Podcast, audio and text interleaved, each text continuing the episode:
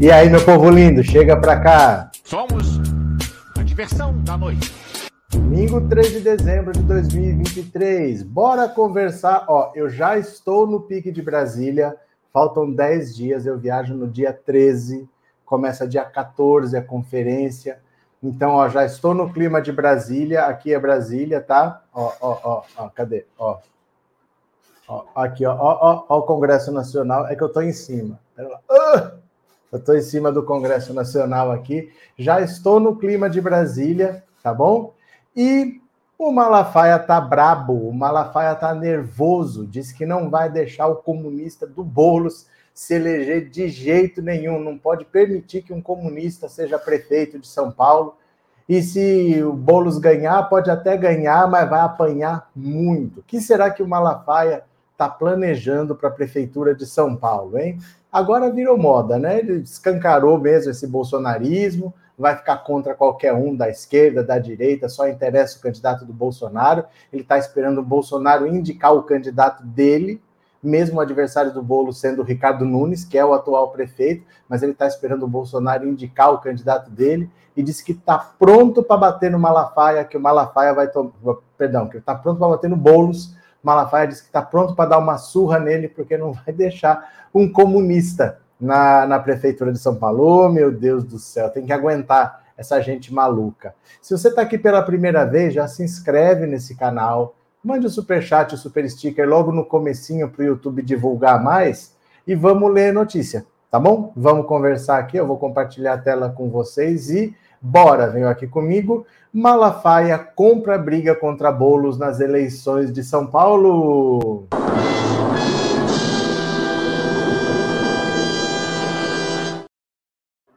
Que medo, ó, que medo, situação. Silas Malafaia aguarda o bolsonarismo escolher o seu candidato para entrar na briga nas eleições municipais de São Paulo. Sem definir apoio, o pastor não esconde o incômodo com a liderança do deputado Guilherme Boulos nas pesquisas de intenção de voto.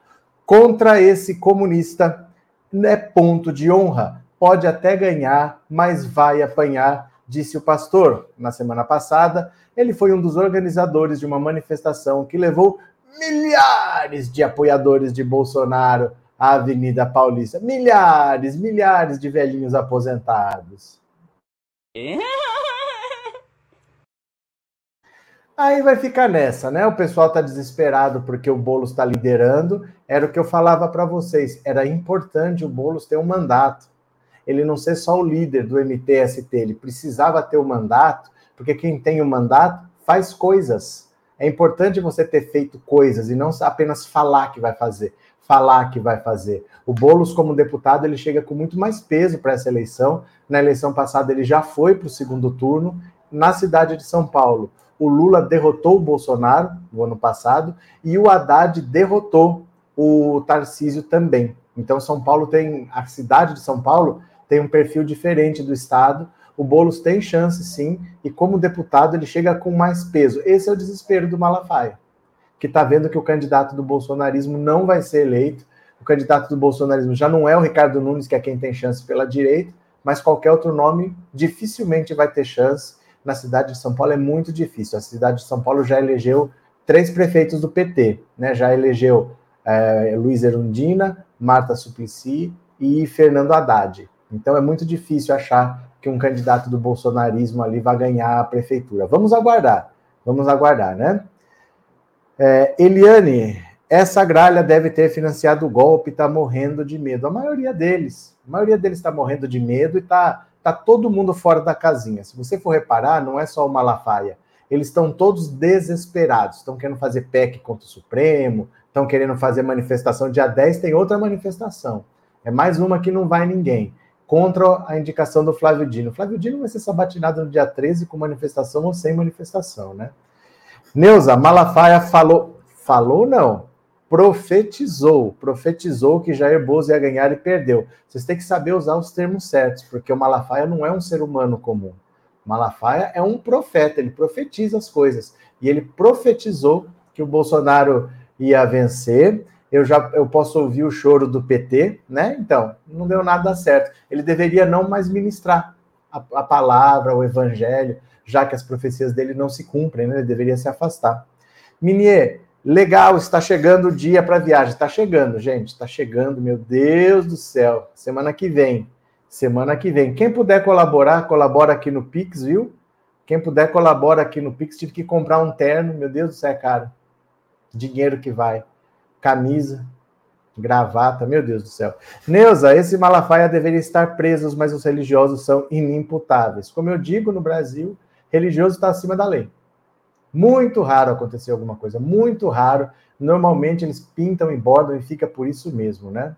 Fátima, se eu morasse na capital, meu voto seria do Bolo. Não precisa morar. Não precisa morar. O Tarcísio nunca morou em São Paulo e é governador. O Eduardo Bolsonaro não mora em São Paulo e é deputado. A Rosângela Moro nem se fala. Hoje em dia está podendo qualquer coisa. Está podendo qualquer coisa, né? Margarida, eles não prendem enquanto não prender eles, o Brasil não tem sossego. Ele tinha que prender, não está como não acontece nada. É que não adianta, gente. Com religioso, o próprio fiel defende, os políticos defendem, porque ele comanda um grupo de pessoas grande que votam. Então ninguém fica contra religioso no Brasil, eles aprontam o que quiserem, fica por isso mesmo, né? Uh, Regina, obrigado pelo super sticker, Regina. Obrigado pelo apoio, obrigado por estar sempre aí, viu? Valeu. Alvari, não seria mais fácil uma lacheia deixar a igreja e se candidatar? Claro que não.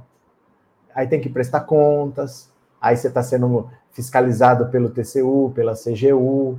É mais difícil, né? É melhor estar tá se beneficiando do que estar dentro.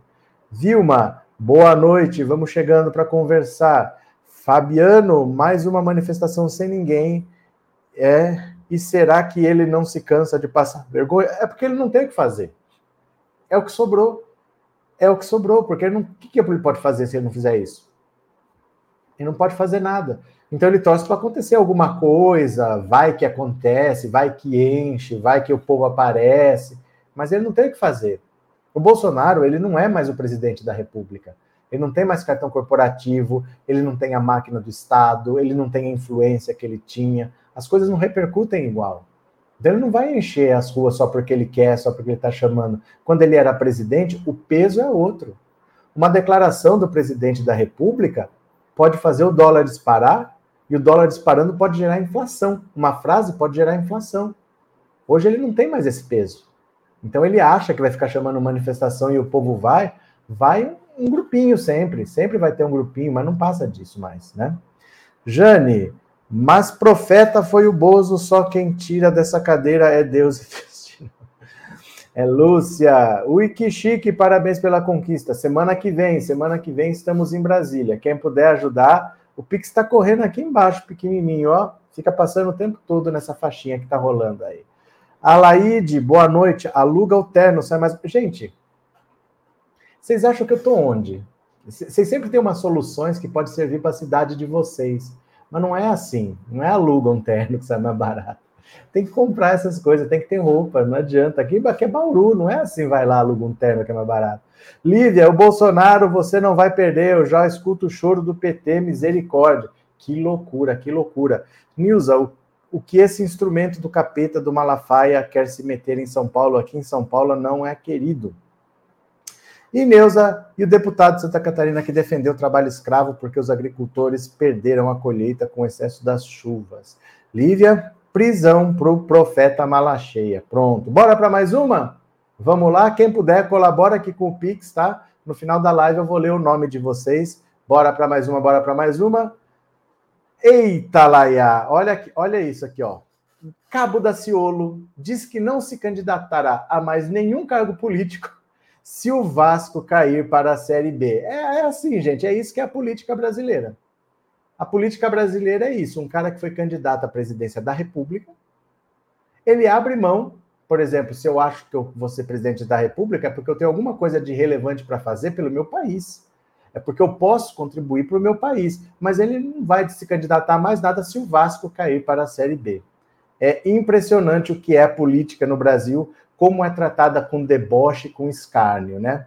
O ex-candidato à presidência e ex-candidato a senador Cabo Daciolo afirmou nesse domingo que não vai mais concorrer a nenhum cargo político se o Vasco time para o qual torce cair para a Série B do Campeonato Brasileiro. Há duas rodadas do fim da disputa, o time carioca está na 15ª posição, a última antes da zona do rebaixamento e tem poucas chances de se manter na Série A.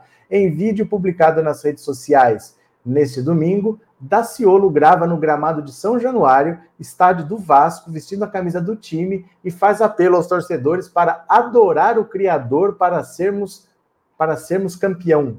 É isso aqui também é uma concordância bonita, né? Para sermos campeões brasileiros. Eu creio que se adorarmos o Criador dentro do São Januário com o um hino, porque ele vive e eu posso crer no amanhã, nós não vamos cair. Se adorarmos o Criador, o Vasco não cai. E eu vou além nós vamos ser campeão. Nós vamos ser campeões brasileiros em 2024. E se não acontecer o que eu estou falando aqui, eu nunca mais venho candidato a nada no cenário político nacional. Ou seja, se todo mundo rezar, ninguém cai.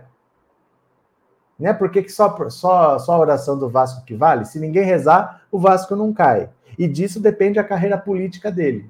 É nesse ritmo, é nessa batida que está sendo tratada a política brasileira. Um cara desse, que queria ser presidente da República, depois desistiu da candidatura na eleição seguinte para apoiar Ciro Gomes.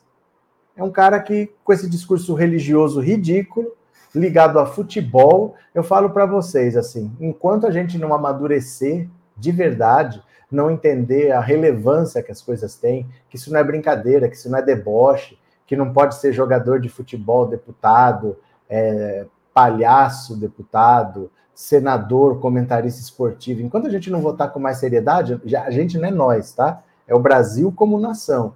Enquanto não votar com seriedade, é isso, é o cabo da Ciolo que vai sair da política se o Vasco cair para a Série B, então as pessoas têm que cantar um hino lá que ele está falando. Neuza, tem que fechar os comentários para ver o número do telefone. Não, mas está passando aqui embaixo também, ó. Também passa aqui embaixo, tem uma barrinha rolando aqui, ó tem duas coisas. Tem, tem esta barra aqui e tem essa barra que está rolando aqui embaixo o tempo todo na live. Ó. Contribua com o Pix, tá aqui embaixo também. Tem duas opções, viu? Maju, boa noite. Feliz. Como é que é? Feliz dia do advento. Paz e graça. Valeu, obrigado, Maju. Obrigado pela colaboração, obrigado pelo apoio, obrigado pela generosidade. Estamos aí. Valeu, viu? Muito obrigado. É, Antônia, Neuza, que horror estamos vendo nessa política doida, falta de caráter desse deputado. Saula, boa noite, uma ajuda para sua viagem, acompanha as lives todos os dias. Obrigado, Saula, obrigada pelo apoio, obrigado pelo super chat. Valeu, viu? Muito obrigado. Maria Aparecida, boa noite. Bolos tem que tomar cuidado com as fake news pesadas em cima dele, que o Malafaia não é gente, é um satanás. Mas não tem que cuidado vai tomar? Não tem cuidado para tomar. Qual que é o cuidado? É fazer a campanha dele. Fake news vai ter. Depois que acontecer, você entra no TRE, entra na Justiça Eleitoral, mas cuidado, não tem cuidado. Não tem cuidado para tomar. Se eu atravesso a rua, eu olho para um lado, olho para o outro, e eu previno alguma coisa, mas não dá para se prevenir contra fake news.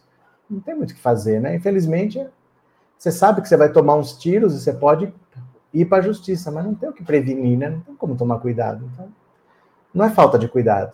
Elaine, a política precisa de pessoas como eu? Imagina. Vocês podem gostar do que eu faço, mas eu faço o que eu faço porque eu faço sozinho. Porque eu não tenho que negociar com o Centrão, eu não tenho que apoiar isso para ser apoiado naquilo. É um cenário completamente diferente. Eu não me vejo na política, de verdade, assim. Não me vejo na política porque tem que ter um estômago para engolir sapo que o Lula tem, que eu não tenho nada, eu não tenho mesmo, assim, é muito difícil, viu? Muito difícil, mas vamos lá. É Maria Aparecida, não vai mesmo, direita nunca mais no poder, Malafaia vai urrar até cansar, não ganha mais? Pronto. E aqui, Edmilson, boa noite. Aqui em São Paulo, no bairro onde eu moro, tem uma cozinha solidária que foi implantada pelo Bolos e ajuda muitas pessoas que passam por dificuldades. Valeu, Edmilson. Demétrios, eu já queria que caísse, depois dessa é que eu quero que caia mesmo. O quê? Vasco? Ah. É, Magali, a religião melhora algumas pessoas, mas na maior parte das vezes só piora, eu tô fora. A religião não melhora ninguém. A religião não melhora ninguém. As pessoas que ficam numa religião e que você olha fala uma pessoa boa, ela já era boa. ela já era boa. Por isso ela buscou uma religião, ela sentiu que ali tinha a ver com ela e ficou. Mas ela não melhora ninguém. Às vezes, as pessoas confundem com um trabalho social que algumas entidades religiosas fazem. Então elas vão em algumas comunidades, resgatam umas pessoas, mas isso não é a religião em si. Isso é um trabalho social feito por, por esse grupo de pessoas. Mas a religião não melhora ninguém. Quem você acha que tem um belo comportamento e é uma pessoa religiosa, ela já era. Com ou sem religião. Se a religião desaparecesse, ela não ia virar bandido, assaltante, ela ia ser a mesma pessoa. Infelizmente, né? Agora vem um monte de comentário aqui. Eulália, obrigado pelo super sticker, Eulália. Valeu, obrigado pela ajuda. Nham, nham, nham, nham, nham. Célia, espero que o Bahia reaja e ganhe que o Vasco. Vocês estão contra o Cabo da Ciola? Tadinho da Ciolo, gente, ele vai sair da política. Quem mais está por aqui? Jorge. Jorge, obrigado, Jorge. Obrigado pelo super chat. Valeu. Joseildo da direita fica estressada porque sabe no voto não consegue vencer a esquerda. Fizeram o que fizeram com Lula, só assim o Bozo foi eleito. É, o que o Bolsonaro foi eleito em 2018 porque o Lula não disputou. Né? Deixa eu mostrar aqui para quem nunca viu, é importante que veja. Deixa eu mostrar aqui, ó. Ah, lá, lá, lá, pronto. Ó, dá uma olhada. Olha a data dessa pesquisa aqui, ó. Olha a data dessa pesquisa. Olha. 22 de agosto de 2018. Faltava 40 dias para as eleições e o Lula preso. O Lula liderava com 39. E o Bolsonaro não tinha nem a metade, tinha 19. O Bolsonaro não deslanchava, não chegava a 20 de jeito nenhum. E o Lula preso estava com chance de vencer no primeiro turno. Porque se você, você tem 39, porque tem os indecisos. Mas você soma 19 com 8, dá 27 mais 11 dá 38. O Lula estava quase tendo mais do que a soma de todos os outros candidatos. O Lula, sem fazer campanha, preso há quatro meses, estava vencendo essa eleição no primeiro turno. O Bolsonaro foi eleito porque o Lula não disputou e precisou no dia 6 de setembro, 6 de setembro de 2018, é fácil lembrar porque é a véspera do 7 de setembro, com uma camisa amarela escrito Meu partido é o Brasil, em Juiz de Fora, teve um evento que eu não vou nem citar. E três dias depois, o, Malaf o Bolsonaro pulou de 19 para 41. Em dois, três dias, ele pulou de 19 para 41. Mas foi depois desse advento aí de Juiz de Fora em 2018. Até aqui, faltando um mês e 40 dias para a eleição, o Lula, sem fazer campanha, podia vencer essa eleição no primeiro turno. Então vejam, né? Bruno, Bolsonaro dizia só entrega o meu celular morto, entregou. Ah, o presidente falava um monte de coisa. Né? O cidadão comum sabe que se ele falar, o bicho pega. Por isso que ele nem foi na Paulista. E eu vou dizer uma coisa: ele está dizendo que vai entrar de cabeça na campanha para prefeita, dos deputados aí. Não vai. Não vai, porque para ele entrar na campanha, para ele subir em palanque, ele vai ter que falar o que ele não pode falar. Ele não vai. Ele não vai subir para atacar eleição, urna, para falar contra o STF. Ele não vai vai ficar de fora. Regina, presenteei com cinco assinaturas do canal. Obrigado, Regina. Obrigado pela generosidade. A Regina comprou cinco assinaturas, cinco pessoas vão se tornar membros do canal. O YouTube que sorteia. Obrigado, viu, Regina? Nilza, Bolos é meu vizinho aqui em São Paulo. Já fizemos muitas obras sociais juntos. Pergunto o que o Malafaia fez. Ah, você vê todo dia, ele grita. Grita bastante, né? Lula tinha quase 40% dos votos mesmo preso. Preso, sem fazer campanha, sem poder dar entrevista. Porque assim, o Fernandinho Beiramar dá entrevista. A Suzane von Richthofen dava entrevista. Dava entrevista, fez livro. O Lula foi proibido de dar entrevista. Foi proibido de ir no enterro do irmão, porque o, o Dallagnol tinha medo que o Lula transformasse o, o velório num, num comício. O, o Haddad quando impugnaram a candidatura do Lula ilegalmente, o Haddad foi proibido de dizer eu sou Lula, foi proibido de usar a imagem do Lula na propaganda dele, tudo sem justificativa, tudo sem justificativa. E eles só impugnaram a candidatura do Lula três semanas antes do primeiro turno. Três semanas, exatamente para não dar tempo das pessoas conhecerem o Haddad, porque o Haddad, em 2018, era só um ex-prefeito de São Paulo. Ele não era conhecido como ele é hoje. Então, muita gente fora de São Paulo não conhecia o Haddad. Aí teve três semanas de campanha no primeiro turno, três semanas de campanha no segundo turno e ainda bateu em 44%. Mas tudo que tinha que ser feito, fizeram. Seis dias antes da eleição, o Sérgio Moro soltou uma delação do Palocci que nunca foi homologada, porque não tinha prova nenhuma no que ele falou, mas ele soltou seis dias antes. Então, tudo que eles precisaram fazer, eles fizeram. E se o Haddad encosta no Bolsonaro, eles inventam alguma coisa. Ah, e como impugnou o Lula, também não pode ser o Haddad. Eles iam inventar alguma coisa para o Lula não vencer aquela eleição. Era parte do golpe, né? Não pode tirar Dilma do poder em 2016 e devolver o poder para o PT em 2018. Janete, esse falso cristão desrespeita os verdadeiros cristãos. Minier, fico pensando como o presidente aguenta esse congresso de lacradores. Não é como que ele aguenta. As pessoas são diferentes. As pessoas são diferentes. E ele gosta disso. Isso que para nós é o fim, para ele é combustível. É, para ele faz bem. Eu acho que ele sofre em casa. Você sabe o jogador que tá jogando, tá jogando, tá jogando, aí o técnico tira e ele fica ali no banco assistindo e ele sofre mais fora do que dentro? Eu acho que o Lula é esse cara. Eu acho que para o Lula isso é combustível. Isso que para a gente é, é o fim, que a gente não tem estômago, para ele é combustível. O Lula é uma pessoa diferente. Então, se, por exemplo, se tivesse outra pessoa na disputa eleitoral tomando paulada do Bolsonaro e ele visse, eu acho que isso ia consumir ele. Ele sabe, não, tem que ser eu. Eu vou lá, eu vou lá para disputar essa eleição. Ele sabia que tinha que ser ele, ele podia ficar em casa, né?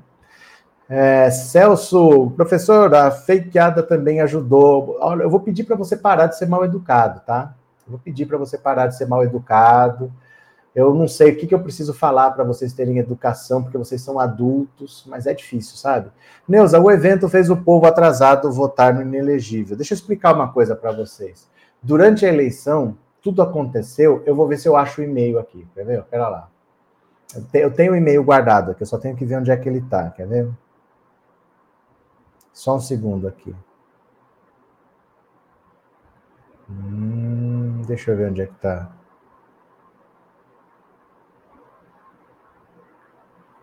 Só tenho que achar que eu tenho aqui gravado, viu? Aqui. Dá uma olhada. Por isso que eu não toco nesse assunto nesse canal. Não é porque eu não queira, não. Ó, é uma mensagem do YouTube, ó. Nossa equipe analisou seu conteúdo e acreditamos que ele viola a política de discurso de ódio. Sabemos que talvez você não soubesse que essa seria uma violação das nossas políticas, por isso seu canal não receberá um aviso. No entanto, removemos o conteúdo que é sobre o quê, ó? É sobre o quê? É sobre o quê? Ó, ó, ó, ó. Ó, ó, ó. E foram cinco vídeos. Essa aqui, esse aqui é de um, ó. Tem outro aqui, tem outra mensagem, que é outro vídeo, tem outra mensagem. Foram cinco vídeos. Isso foi durante a campanha. Quer ver, ó? 10 de agosto de 2022. Cinco vídeos foram removidos no mesmo dia, sobre, todos sobre esse tema. E o YouTube disse que a partir daquele momento, qualquer vídeo sobre esse assunto ia ser considerado discurso de ódio, ia ser removido e o canal punido. Como essa determinação era dessa data, os vídeos anteriores não iam prejudicar o canal, mas estavam removidos. Então ele removeu cinco vídeos meus, falou: não vamos penalizar o canal, porque quando você postou essa regra não existia. Mas a partir de agora, qualquer vídeo sobre esse assunto vai ser automaticamente considerado discurso de ódio, vai ser removido e o canal punido. Então não é porque eu não queira falar, é que o YouTube ameaçou punir os canais isso em agosto de 2022 há dois meses, há um mês e meio da eleição, ele saiu removendo conteúdo sobre esse assunto aí, entendeu? É, Eneida, nem o rombo de 300 bilhões nos cofres públicos foi suficiente para eleger o Bozo. Imagine a profecia do Malacheia. Mais? Lula Nildo. Como sempre, Malafaia destilando ódio, coisas que Jesus não ensinou. Quando ele fala, dá para ver o ódio no seu olhar. Parece até que vai infartar. O ódio engaja mais do que o amor para o que ele quer, o discurso dele é perfeito. Para engajar, para unir, para trazer dinheiro, o discurso é esse. Engaje dá, dá muito mais resultado, entendeu? Infelizmente, é o discurso que dá resultado. Bruno, é, você acha que o mandato do Moro vai ser cassado? Ele acha. Ele acha. A esposa dele está pensando em transferir o título de volta para o Paraná para disputar a vaga dele. A Michele Bolsonaro está querendo transferir o título para o Paraná para tentar ser senadora. A Glaze não quer ser ministra da Justiça porque ela quer concorrer à vaga do Sérgio Moro. O Álvaro Dias deve disputar. O Requião, talvez. Tá todo, o Ricardo Barros, do PP. Está todo mundo disputando essa vaga. Essa, essa cassação é certa, o próprio Sérgio Moro sabe. Por isso que ele não ataca o STF, porque se ele for cassado, ele pode recorrer ao, ao STF. Então ele não está nem atacando muito. Mas ele sabe que ele vai ser cassado. Todo mundo sabe. Isso daí, até a esposa dele sabe e está de olho na vaga, viu? Obrigado, Bruno Gabriel. Obrigado, Lula Nildo. Valeu pelo apoio. Continuemos, continuemos. E bibibibi. Kátia, gente, o professor já cansou de falar que não se pode falar desse dia. Infelizmente, infelizmente, viu? Desde o dia 22, que eles removeram cinco vídeos do meu canal e falaram, daqui para frente, qualquer vídeo sobre esse tema, o canal vai ser punido, o vídeo vai ser removido. Então, o que, que eu posso fazer? Não posso fazer nada, né? Posso fazer nada. Não adianta eu gravar um vídeo que vai ser removido e o canal punido. Aí vamos, vamos tocando conforme vamos lutando com as armas que a gente tem. Bora, bora.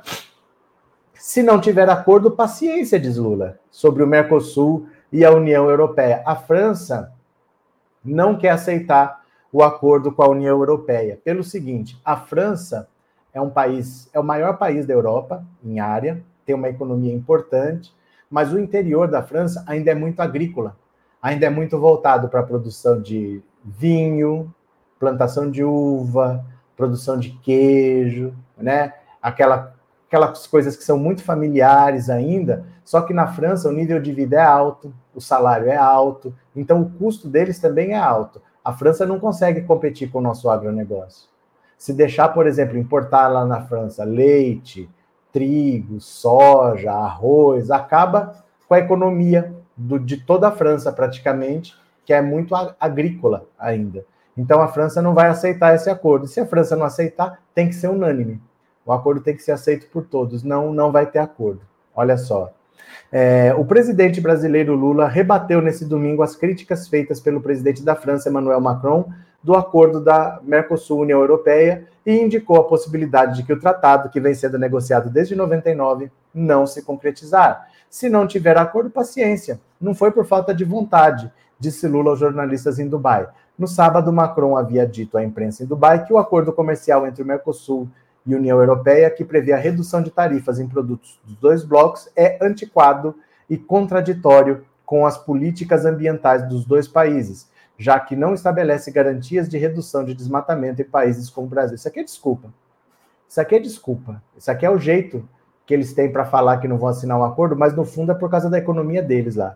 O presidente brasileiro disse que a verdadeira preocupação da França no acordo do Mercosul não é o meio ambiente, mas sim garantir formas de proteger seus produtos da competição que vem do Brasil e da América Latina. É exatamente isso que eu falei.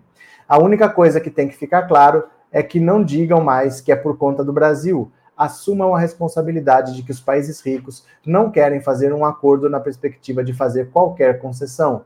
Vamos ver o que vai acontecer na sexta-feira, mas se não houver acordo, pelo menos vai ficar patenteado de quem é a culpa de não ter acordo. O que a gente não vai fazer é um acordo para tomar prejuízo. Lula disse que o assessor especial Celso Amorim vai realizar reuniões com movimentos sociais e sindicatos brasileiros antes da cúpula do Mercosul e que há sinais de insatisfação até mesmo entre os brasileiros, mas criticou os países europeus pela falta de avanço nas negociações. Os países ricos querem é sempre ganhar mais e nós não somos mais colonizados. Nós somos independentes e queremos ser tratados apenas com respeito dos países que têm coisas para vender e as coisas têm preço. O que nós queremos é um certo equilíbrio. Eles têm que saber que nós também temos indústria, que nós queremos crescer e nós não vamos facilitar as compras governamentais, reivindicação europeia para poder participar das licitações hoje restritas a indústrias nacionais do Brasil, porque nós queremos que a nossa indústria cresça. Lula disse que Macron e a França são historicamente protecionistas. A posição do Macron já era conhecida por mim. Ontem eu fiz uma reunião com o Macron para tentar mexer com o coração dele. Eu falei, Macron, quando você voltar para a França, abre o seu coração, cara. Pensa um pouco na América do Sul, pensa no Mercosul. Nós somos países pobres, nós temos países pequenos. Bom, me parece que não deu tempo para o coração dele, porque já foi comunicar vocês.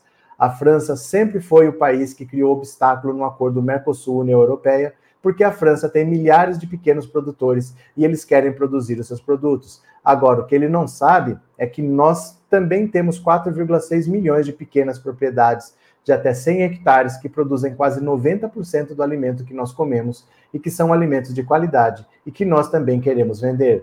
Eles têm de saber que nós também temos indústria e que nós queremos crescer e que nós não vamos facilitar a compras governamentais, porque nós queremos que o nosso país cresça. Olha, o Lula foi muito duro com o Macron. O que a União Europeia quer é o seguinte: não quer que os produtos brasileiros entrem lá, mas quer que o Brasil autorize empresas estrangeiras, no caso europeias, porque seria um acordo com a União Europeia, autorize que elas participem de licitações para compras governamentais. Então vamos dizer assim, por exemplo, é, vou fabricar livros escolares, livros didáticos. Quantos milhões de estudantes o Brasil tem? Talvez 100 milhões. Olha o tamanho dessa compra. Imagina esse valor. Obrigatoriamente tem que ser uma editora do Brasil que vai produzir o livro e vai vender para o governo federal. Eles querem que uma empresa europeia possa produzir esses livros e vender aqui. É, na economia brasileira, se você tirar as compras governamentais, faz muita falta, porque são compras muito grandes, é um volume de dinheiro muito grande para você simplesmente falar, ó, fica aí para um país estrangeiro. E por outro lado, a França, por exemplo, tem resistência altíssima de permitir que os produtos agrícolas brasileiros entrem lá, porque quebra a economia agrícola do interior da França. Então é essa situação. É muito difícil combinar as duas coisas, porque o Brasil não vai ceder aos europeus que possam participar de licitações de compras governamentais no Brasil, e nem a França vai ceder que os produtos agrícolas brasileiros entrem lá para quebrar também ainda o, o pequeno produtor. Deixa eu mostrar aqui para vocês, ó. Deixa eu mostrar aqui para vocês essa fala do Lula. Você me segue no Instagram? Você me segue no Instagram. Se você não me segue, vergonha, siga-me. Siga-me. Deixa eu pegar aqui, ó, a fala do Lula. Me siga no Instagram, Pensando Alto Insta. Pensando Alto Insta, ó. Vou deixar o código aqui, você coloca o celular e já me segue. Ó, pensando auto insta. Venham aqui comigo. Ó. Beleza? Presta atenção. De acordo com a ciência. Não foi por falta de vontade. A única coisa que tem que ficar claro é que não digam mais que é por conta do Brasil. E que não digam mais que é por conta da América do Sul. Assuma a responsabilidade de que os países ricos não querem fazer um acordo na perspectiva de fazer qualquer concessão é sempre ganhar mais. E nós não somos mais colonizados. Nós somos independentes. E nós queremos ser tratados apenas com respeito de países independentes, que temos coisas para vender, e as coisas que nós temos para vender têm preço. O que nós queremos é um certo equilíbrio. Se não tiver acordo, paciência. Olha, o Lula ele consegue ter umas falas tão simples que resumem tudo e expõe exatamente o que ele quer falar. Então ele fala assim: nós somos um país que tem produtos para vender e os nossos produtos que nós queremos vender têm preço. Quer dizer, não adianta achar aqui que nós vamos fazer um acordo para vender o que vocês quiserem, pelo preço que vocês quiserem, e para os nossos produtores tomar prejuízo. Os nossos produtos têm preço. Basicamente é isso. O Lula consegue resumir de uma maneira tão simples que eu acho que até bolsonarista consegue entender. Vou, vou até ver, eu acho que até bolsonarista entende. Nestor, obrigado pelo super sticker, Nestor. Valeu, obrigado de coração, viu? Obrigado pelo apoio. E Sandra, obrigado pelo super sticker também. Muito obrigado, viu? Aparecida, eles não querem é falar a verdade para não polemizar. O agricultor brasileiro joga muito veneno nos alimentos, nos rios, nas terras, no ar e no corpo de todo mundo. Não é verdade. Não é verdade, Alice. Não é isso. Lá também tem agrotóxico. Não os mesmos, mas tem. A questão não é essa, não é porque eles não querem comprar veneno. Porque se eles quiserem comprar, eles podem comprar de qualquer país.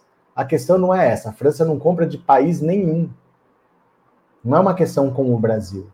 A França não compra esses produtos agrícolas de país nenhum. Porque a prioridade deles é aquele produtor de queijo do interior lá, próximo de não sei aonde, se deixar entrar produtos de ele quebra. Então ele não pode. A economia da França é muito agrícola e depende desse pequeno produtor que na França é, é bem pago. O produto é bem pago, tem um custo alto e ele não consegue competir com um produto mais barato. É mais ou menos assim. Se o Brasil deixar, por exemplo, a China vender o que quiser aqui, quebra a indústria brasileira. O Brasil não consegue produzir coisas como a China produz pelo preço que a China consegue. Então, se deixar entrar, quebra tudo. Por isso que não tem um acordo Brasil-China. Tem tarifa. Porque se não tiver uma tarifa protegendo, quebra tudo aqui. É a mesma coisa lá. Eles não querem que os produtos brasileiros entrem, mas não é só o brasileiro. É qualquer produto de agrícola de qualquer país. Porque eles querem que se produza lá para não quebrar esse pequeno produtor. Viu? Helena, boa noite. Malafaia vai acabar igual o Bob Jeff, é muita ira envolvida, uma hora se extrapola para o mal. Ele vai acabar envolvido. É que vocês têm que ter um pouquinho de paciência, porque tem vários inquéritos lá no STF, mas eles são sigilosos. Então vai ter uma hora que essas coisas vão ser amarradas. Agora já temos o PGR, semana que vem tem a sabatina. Ele é aprovado, ele começa a trabalhar, aí o material chega para ele e ele vai começar a fazer as denúncias. Aguenta as pontas que vai sobrar, viu? Um, Altelina, a França quer receber vantagem sem dar nada em troca. Eu também quero, mas não funciona, né? Não adianta assim.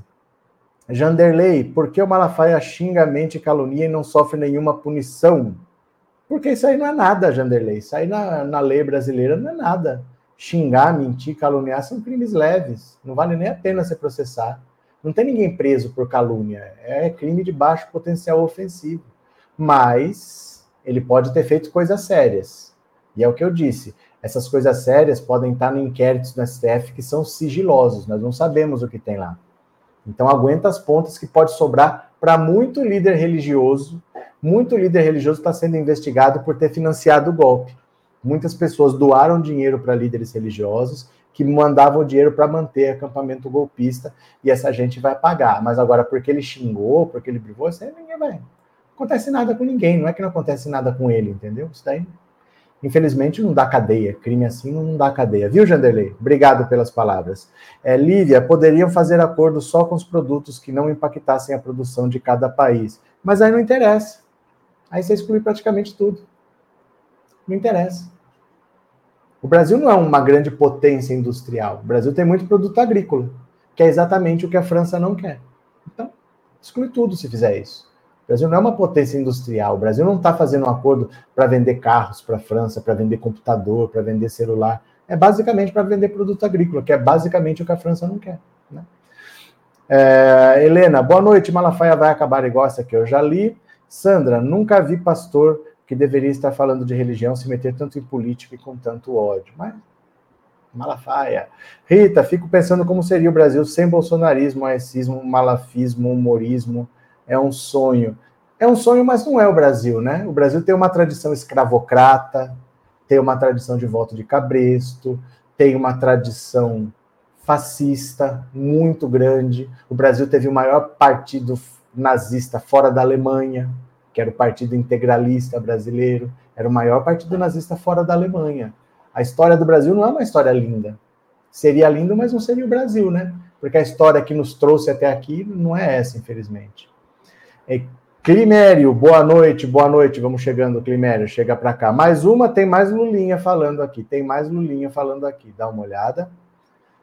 Brasil não será membro da OPEP nunca, porque nós não queremos, disse o Lula. Que o Brasil vai ser, não é membro, o Brasil vai ser um país aliado, tá? Dá uma olhada aqui, ó. ó. O presidente Lula negou nesse domingo que haja contradição no governo em relação aos combustíveis fósseis e afirmou que o Brasil jamais entrará na OPEP. O seu discurso de abertura da 28ª Conferência das Nações Unidas sobre Mudanças Climáticas, Lula defendeu a redução da dependência dos combustíveis fósseis. Ao mesmo tempo, o governo aceitou ingressar na OPEP+, criado pelo bloco petroleiro. O descompasso entre o discurso e a prática do governo gerou questionamentos de ambientalistas durante a conferência. Lula concedeu uma entrevista coletiva nesse domingo, antes de deixar Dubai, com destino à Alemanha. Na ocasião, o presidente voltou a minimizar a entrada do Brasil na OPEP, dizendo que o país tentará levar ao grupo a discussão sobre a ampliação de combustíveis renováveis. Não há nenhuma contradição, não há nada. O Brasil não será membro efetivo da OPEP nunca, porque nós não queremos. Agora, o que nós queremos é influenciar. Lula concedeu uma entrevista coletiva nesse domingo, antes de deixar Dubai com destino à Alemanha. Na ocasião, o presidente De novo isso aqui é? Ai, meu Deus do céu, olha. Ctrl C, Ctrl V. Ctrl C, Ctrl V. Não há nenhuma contradição, não há nenhuma contradição. Eita, Ctrl C, Ctrl V. O presidente disse ainda que o dinheiro do petróleo pode ajudar a financiar a ampliação de outras fontes de energia, como etanol, biodiesel, hidrogênio verde e de energia solar e eólica. É verdade que nós precisamos diminuir o combustível fóssil, mas é verdade que nós precisamos criar alternativas. Então, antes de você acabar por sectarismo, você precisa oferecer à humanidade opção. De acordo com cientistas especializados na área de mudança climática, a eliminação do uso de combustíveis fósseis é fundamental para frear o aquecimento global. Apesar disso, a cúpula da ONU nunca fixou decisões robustas sobre o tema. É, o petróleo, ele sempre vai ser usado porque ele é barato. Basicamente é isso. É mais barato, por exemplo, é, um barril de petróleo do que um barril de álcool produzir. Nós temos uma alternativa no Brasil. O álcool é uma alternativa renovável, polui muito menos, mas ele é mais caro. No Brasil ele é mais barato porque ele é subsidiado, né? E porque o Brasil tem petróleo. O Brasil não depende de importação, o Brasil produz o próprio petróleo. Então ele consegue ter petróleo barato e consegue ter álcool subsidiado. Então o Brasil consegue fazer isso daí, mas o mundo não consegue. O mundo não consegue. Para o mundo, é muito mais barato usar petróleo do que produzir álcool. Imagina um país frio, que não tenha tanto território e que não tenha tanto sol. Ele não consegue produzir álcool na quantidade que ele precisa. Então ele vai ficar importando petróleo, né? É, na trevosa, é, esse papo religião é amplo e complexo. Não, não, é religião que é amplo e complexo, é, são os desdobramentos na sociedade, o uso que se faz, né? É o uso que se faz, porque não tinha que estar metido em política tinha que estar num ambiente religioso lá, e cada um tem a sua religião e tudo bem, mas não quer fazer lei baseada na sua religião. A religião do cara era outra. Imagina, por exemplo, se um dia o presidente for hindu e ele falar: Não, para mim a vaca é sagrada, vou fazer uma lei proibindo o churrasco. Churrasco vai ser crime. Ele vai fazer uma lei baseada na religião dele. Ninguém ia aceitar. Mas a maior parte das leis no Brasil são feitas baseadas na religião católica. Por que, que não tinha divórcio no Brasil? Porque não tem divórcio na Igreja Católica. Por que, que não tem aborto? Por imposição da Igreja Católica. Sempre foi motivo religioso. E isso não deveria ser uma discussão. Ninguém deve falar, não, eu sou contra essa lei porque a Bíblia diz. Isso não é argumento, né? Lívia, essa fala de contradição é coisa dessa imprensa golpista, fazem tudo para criticar o Lula. Qualquer coisa está errada. Qualquer coisa que o Lula fala está errado, né? É, Malafaia é um líder maléfico, disse a Rita, a trocadilheira. Continuemos aqui, ó. Continuemos. Sabe o fumacê? O exército não tem o fumacê? Estão querendo doar o fumacê para o Paraguai. Isso aqui é pior que cavalo de Troia, gente. Doar aqueles fumacê para o Paraguai, dá uma olhada. Exército quer doar 50 tanques de guerra de 50 anos para o Paraguai. Sabe aquele carro que está dando tanto custo de manutenção que você não quer nem vender mais, você quer dar? Olha o presente de grego que o Brasil está querendo dar. Ó o Exército Brasileiro quer doar seis tanques de guerra do tipo M108 ao governo do Paraguai. As viaturas blindadas de combate obuseiro autopropulsor M108 fazem parte da frota brasileira desde 1972, quando foram enviadas pelos Estados Unidos. Quer dizer, já era velho lá, mandaram para cá há 50 anos e agora o Brasil está querendo mandar para o Paraguai. O Paraguai está tá fazendo guerra com quem para precisar desses tanques aqui? O modelo começou a ser fabricado na década de 50 e foi utilizado na Guerra do Vietnã em 67. Os veículos blindados de 21 toneladas têm características de mobilidade sobre lagartas. Eles têm capacidade de lançar uma granada de 105 milímetros a uma distância de 11 quilômetros. No Brasil, o M108 ficaria em operação até 2017, quando começaram a ser substituídos pelo M109, é, o novo blindado é capaz de lançar granadas de 155 milímetros a uma distância de 30 quilômetros. Desde o ano passado, o governo brasileiro vem se desfazendo dos M108. Das 72 unidades doadas pelo governo americano, ó, doada. Se o americano está doando, você acha que ele estava usando? 10 foram enviadas ao exército do Uruguai em dezembro de 2022. A doação das viaturas M108 para o Paraguai precisa ser aprovada mediante um projeto de lei enviado pelo Congresso Nacional pelo presidente, do, pelo presidente em exercício Geraldo Alckmin. A matéria pode ir adiante para pode ir diretamente para votação sem necessidade de tramitar pelas comissões da casa. Olha, olha que coisa moderna, porque isso aqui já foi doado. pelos Estados Unidos, porque eles já não usavam mais. E doaram há 50 anos. Aí o Brasil quer pegar agora, quer doar para o Paraguai. Mas, gente, o Paraguai está precisando disso para quê exatamente, né? Não sei. O que, que o Paraguai quer com essas coisas velhas? Vão pegar tétano. Vão pegar tétano, né? É, Paulo, aqueles tanques queimam mais óleo do que um Santana que eu tinha. Consome muito mesmo, porque pesa 21 toneladas. Para mexer isso tudo aí, gasta muito, muito combustível mesmo. Linham, Lívia, manda para o Maduro, só assim não terá guerra. Olha, a, a Venezuela, desde o tempo do Hugo Chávez, que está se armando. A Venezuela é mais, poder, mais poderosa do que o Brasil militarmente. A Venezuela tem aviões. Agora que o Brasil está comprando esses caças Gripen, aí o Brasil só tinha a Esquadrilha da Fumaça. A Venezuela tem uma força aérea melhor que a nossa. A Venezuela é mais poderosa. É que não adianta ela pensar em guerra, porque não tem como invadir o Brasil. Desse tamanho assim, não tem como. Como é que eu vou tirar um tanque da, da Venezuela, cruzar a Amazônia? E... Não tem como na prática. Mas militarmente a Venezuela é mais poderosa que o Brasil, viu? Eneida, isso é ofensa doar um monte de ferro velho. Parece gente que doa alimento vencido e roupas rasgadas. E o, o Uruguai aceitou. É o outro também. O Uruguai quer 10 tanques velho para quê, gente? Para que, que o Uruguai quer 10 tanques velho? Eu não sei por que, que esses países aceitam isso daí. De verdade.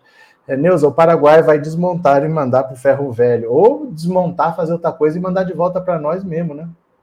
É, Moura, tipo aquela roupa que usei em casa e resolvo doar misericórdia. Jackson, manda esse tanque para o sul que eles transformam em churrasqueira patriota. Eu não sei por que, que o Paraguai quer 10 tanques velho. Porque são tanques já doados. Doados há 50 anos para o Brasil. Altelina, podiam vender os tanques para o ferro velho, dava uma grana boa. Neuza, se a Venezuela quiser invadir a Guiana por terra, tem que passar pelo Brasil. Tem isso também. A estrada que liga Venezuela e Guiana passa pelo Brasil. Mas a, o que nós temos também é isso daí, viu? Nós não temos muita coisa, não. Mesmo que a gente consiga é, evitar, por exemplo, que a Venezuela cruze o território brasileiro, e se, e se forem os Estados Unidos? Que chega lá para ajudar a Guiana e quiser invadir a Venezuela. Nós vamos evitar? Não temos como evitar. Então não sei para que a gente gasta dinheiro com um exército que na prática não serve para nada, né? Aconteceu notícias: Estados Unidos acaba com a Venezuela se tiver guerra. Estou esperando ainda saber em quem você votou para deputado estadual e para deputado federal, viu? O tempo passa, o tempo voa. Tonho da Lua, somente na aviação de guerra a Venezuela está um pouco acima, no resto o Brasil domina. Domina o quê, rapaz? Domina o quê? Os tanques que o Brasil tem. O Brasil não domina em nada. Isso é uma ilusão. Tonho da Lua, quantos anos você tem para falar que o Brasil domina? Os nossos militares são Pazuello. É, é, esse tipo de gente que tem. É Mauro Cid. Mauro Cid é tenente-coronel da ativa do Exército. Mauro Cid. É essa gente que nós temos de militares. Imagina se o Exército domina. Domina o quê? O Exército brasileiro não tem problemas porque não é atacado. A última guerra que o Brasil participou foi a Segunda Guerra Mundial. Nenhum brasileiro vivo foi para a guerra. Tem menos de 100 veteranos da Segunda Guerra Mundial, que são os únicos que já deram um tiro numa guerra, que ainda estão vivos. Não tem brasileiro vivo que foi para uma guerra. Por isso que a gente não tem problemas. O Brasil não domina nada.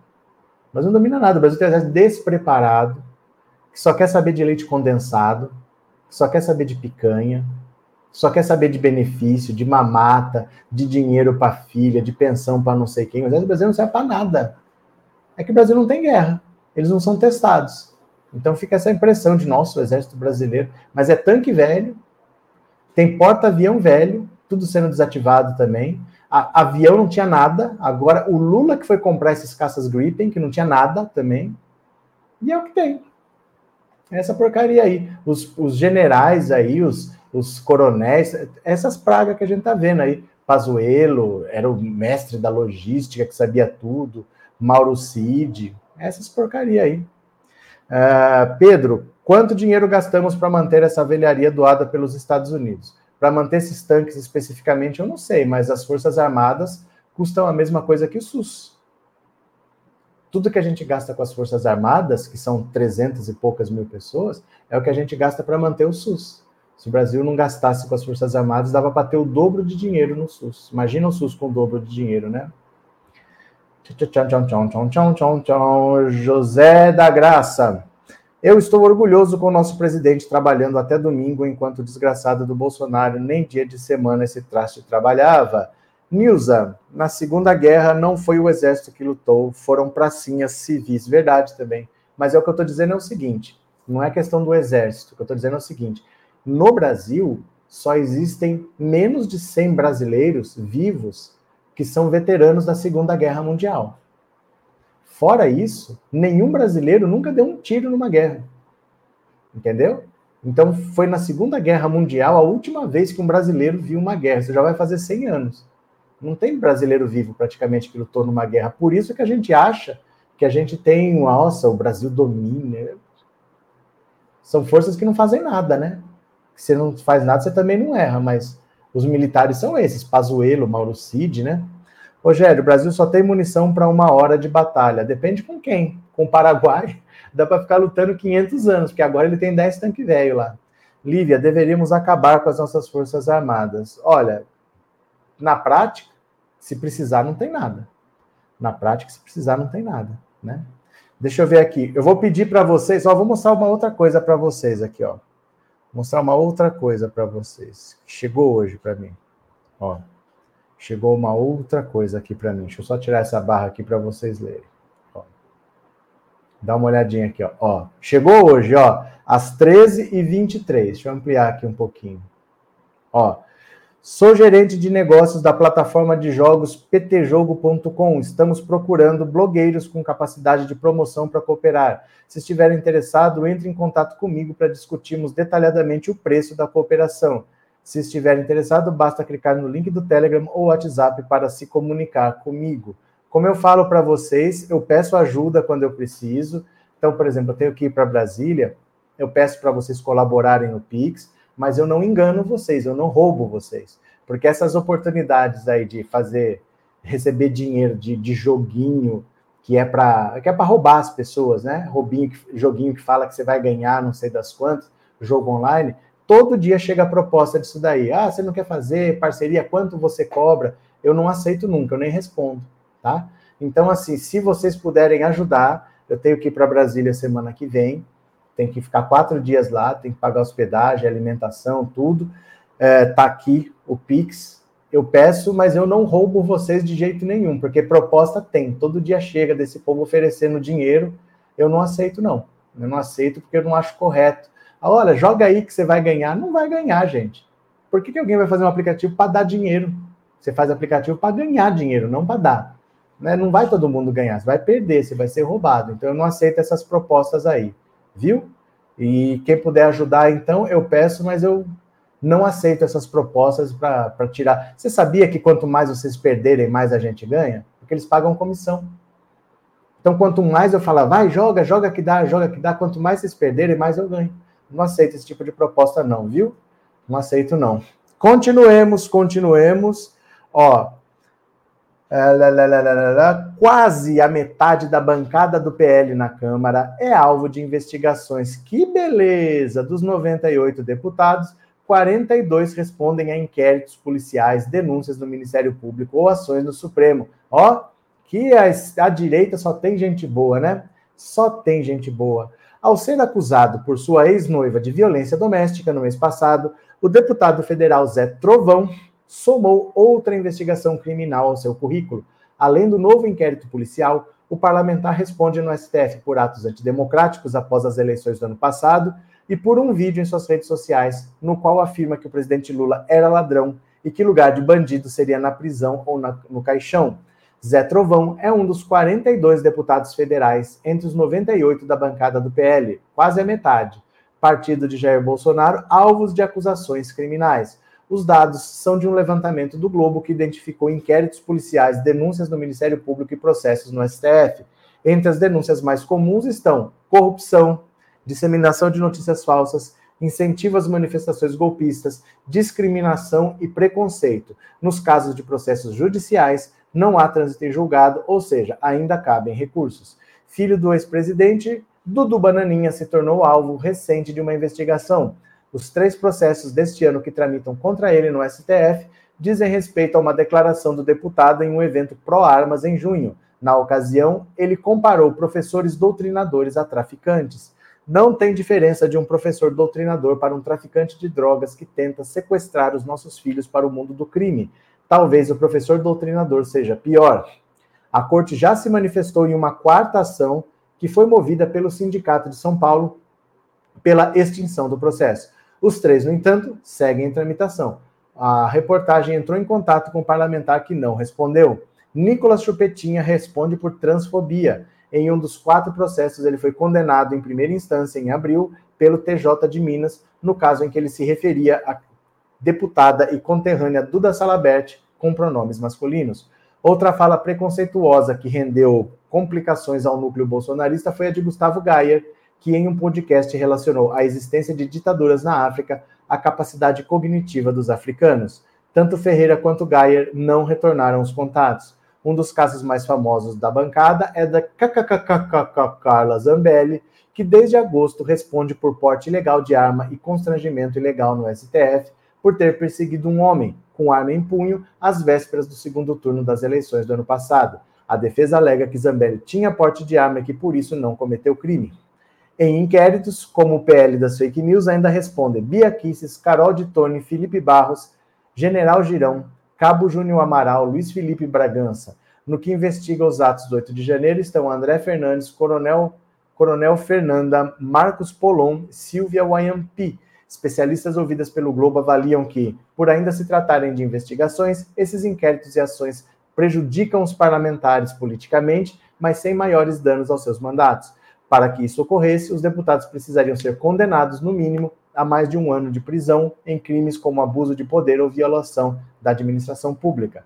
Ninguém pode ser considerado culpado até o trânsito em julgado. Uma ação penal só pode começar após a reunião de provas, o que geralmente é atribuição da polícia, diz Edgar Monteiro de Menezes. Por terem foro privilegiado e imunidade parlamentar, os deputados só podem ser julgados pelo STF e só serem presos em flagrante. Olha, isso é para você ver como a direita gosta de bandido.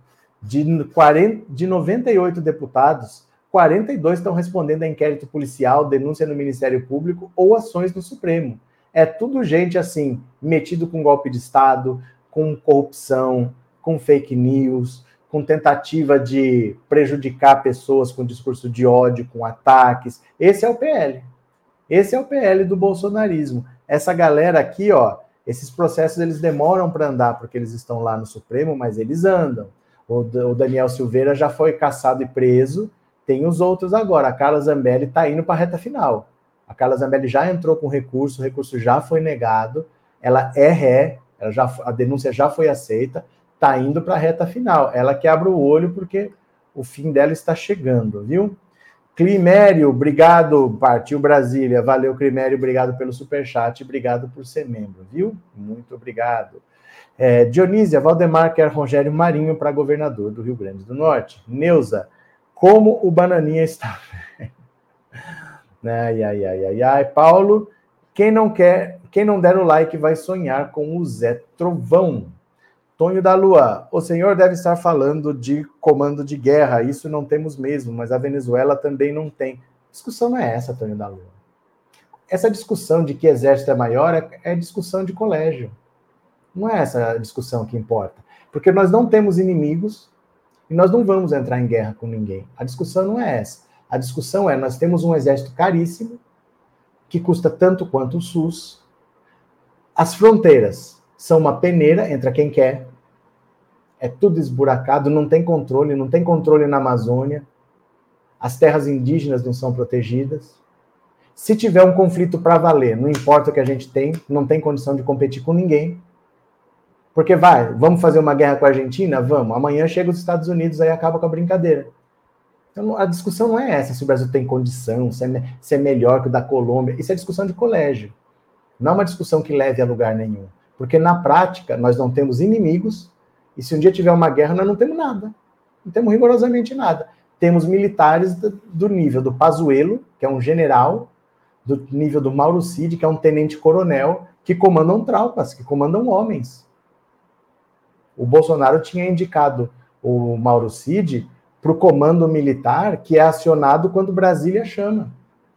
Esses caras comandam tropas, eles comandam homens, eles queriam para uma linha de frente de guerra. É o que nós temos. O resto é conversa de, de assim, ah, não, mas o exército do Brasil é muito maior que o de qualquer um na América do Sul, que não, quer, não leva para lugar nenhum. Verdade, a gente não vai para lugar nenhum com esse tipo de conversa, porque não tem guerra, não tem inimigo, mas não cumpre função nenhuma. As Forças Armadas não cumprem função nenhuma, né? BBB, Eulália, o like é de grátis. Pronto. Paulo, GLO no porto de Itaguaí sufoca a milícia e deixa Flávio Bolsonaro desesperado. Está parecendo o título do vídeo de, dos outros. Trevosa, a nata podre da extrema-direita. É, Lemos Júnior, só no aguardo. Nicole e sua peruca estreando na Papuda. Neuza e as Forças Armadas estão pedindo dinheiro para comprar flautas e harpas. Tem isso, estão construindo canil, estão construindo canil e estão pedindo verba parlamentar para comprar instrumentos de cordas. Querem harpas paraguaias ou harpas, egípcias, né? Uh, Rogério, Costa Rica se livrou do exército deles e o país ficou em paz. Na América Latina, ou o exército não faz nada ou dá golpe. A verdade é essa, né? Ou, ou é para fazer golpe, ou é para não fazer nada. Tudo que o senhor falou do exército até aceito, mas os meios fios do Brasil são os mais bem pintados do mundo. Olha, a estátua do Duque de Caxias eles lavam direitinho também. Quando chega o 7 de setembro, eles vão lá com uma vassoura e lavam. Fora isso, meu cara. Fora isso, né? É, Cris, sejam todos bem-vindos e não se esqueçam do like. Pronto. Carmen, a maioria dos militares tem empresas frias com finalidades de desviar verba pública. Eles fornecem para as compras do exército. Quem vende são outros militares que montam empresa para fornecer para o exército e vão ganhando dinheiro com isso. Só serve para isso, gente. Eles compram produtos caros de militares que montam empresas para vender. Não serve para nada. O exército brasileiro não serve para nada. Ah, mas é não sei o quê. Não serve para nada. Nós não temos inimigos, não temos problemas de, com vizinhos, não temos capacidade de fazer nada. Olha a distância. Imagina atacar a Colômbia. Olha onde está a Colômbia. No Brasil não tem condição de fazer nada, não sei para quê, viu? Tchau, tchau, tchau, tchau, tchau, tchau. Leomar, o senhor sabe qual o deus vingativo do Malafaia? Tem um deus vingativo que um dia vão ficar chateados, né? Vão ficar chateados que um dia matou a humanidade toda. É, Lívia, tem que acabar com essas forças, só vivem de mamata. Moura, no dia de finados, os túmulos também são bem pintados, e aí? Pronto. Meu povo, deixa eu ver quem colaborou com o Pix. Se você colaborou com o Pix, eu vou ler o seu nomezinho agora. Deixa eu ver quem colaborou com o Pix, Pix, Pix, Pix, Pix, Pix, Pix. Boris, Boris, Boris, Boris, Boris.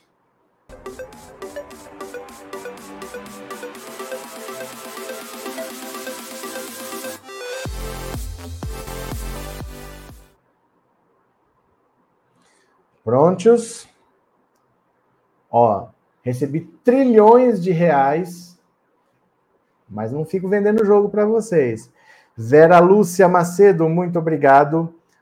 Pedro Piedade, muito obrigado. Sônia Santos, valeu, obrigado de coração. Maria Paula Galiasso, muito obrigado. Ivonilde Veloso, muito obrigado. É, Janailton Pinheiro, valeu. Brigadão. João Antônio Mendanha, muito obrigado. E o último é Maria do Carmo Soares, muito obrigado, viu? Então foram esses que colaboraram hoje com o Pix. Tá quente demais. Espero que vocês tenham gostado dessa live. Amanhã tem mais. Eu gravo vídeos de manhã, vídeos curtinhos para vocês. Vocês estão acompanhando 5 em 5? Vocês estão acompanhando 5 em 5? Hein? Eu ouvi amém? Eu ouvi amém?